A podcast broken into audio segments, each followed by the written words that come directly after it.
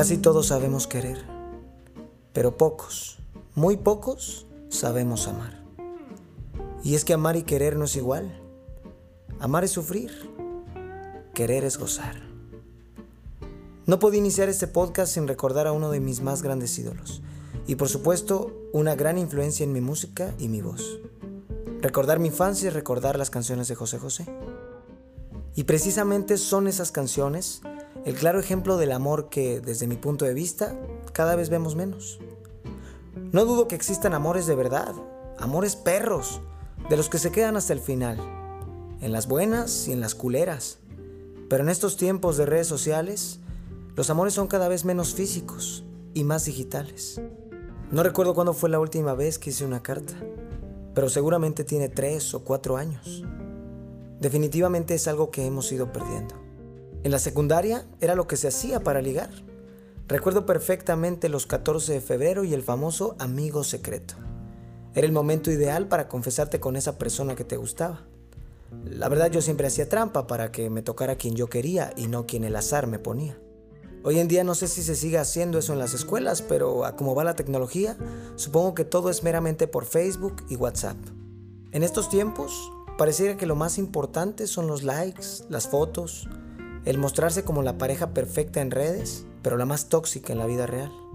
Y no hablo por todos, pero ¿ha cambiado la forma de amar? ¿Amamos más? ¿Amamos menos? La tecnología ha hecho que nuestra vida se volviera fácil y práctica, pero también desechable, fácil de borrar, de eliminar. ¿Cuándo se volvió tan importante el qué dirán? Estamos conectados con el mundo entero, pero a la vez desconectados con los que están cerca de nosotros, nuestros hijos, nuestros padres, nuestros hermanos, nuestra propia pareja.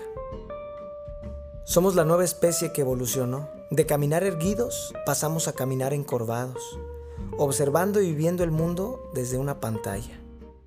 Volviendo al tema del amor, conozco parejas con amores poca madre, de esas que te dan esperanzas de que se puede tener un amor chingón, pero también sé que los divorcios se han vuelto algo tan común en estos tiempos que casarse ya es considerado un deporte extremo. ¿Casarme yo? ¿Para qué? Si así estoy bien. Cada quien sus cosas, cada quien su casa. Hay cosas que me gustan del amor en la era moderna, como la facilidad de viajar de polo a polo en un avión y ver a esa persona que te trae loco. Hablar por videollamada y poder escuchar y ver al mismo tiempo a ese alguien que te trae pendejo. Pero del amor a la antigua, me gusta el esfuerzo que había.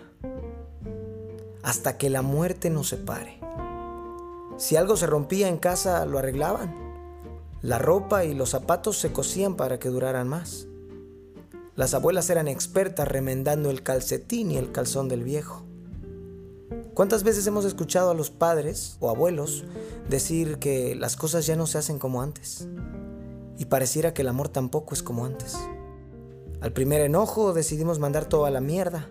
Somos impacientes, poco tolerantes, queremos las cosas fácil, rápido y a la primera. Así como en las películas y en las series. Un mundo perfecto, que no existe.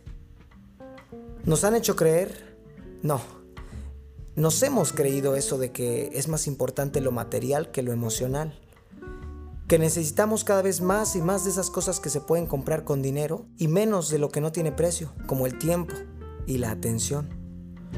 Los detalles hechos a mano, con el corazón. Y eso amigos, eso no lo venden en Amazon.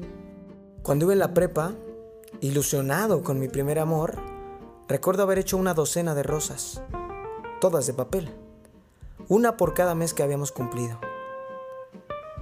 Ahora mismo me da risa y se me hace algo loco. No sé si lo volvería a hacer. Es algo que ya no se acostumbra.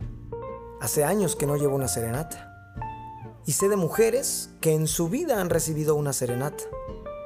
Incluso muchas afirman que no les gusta, al igual que las flores. La verdad yo tengo mis dudas. Me gustaría saber cómo van a ser los noviazgos del futuro, de mis hijos, de tus nietos.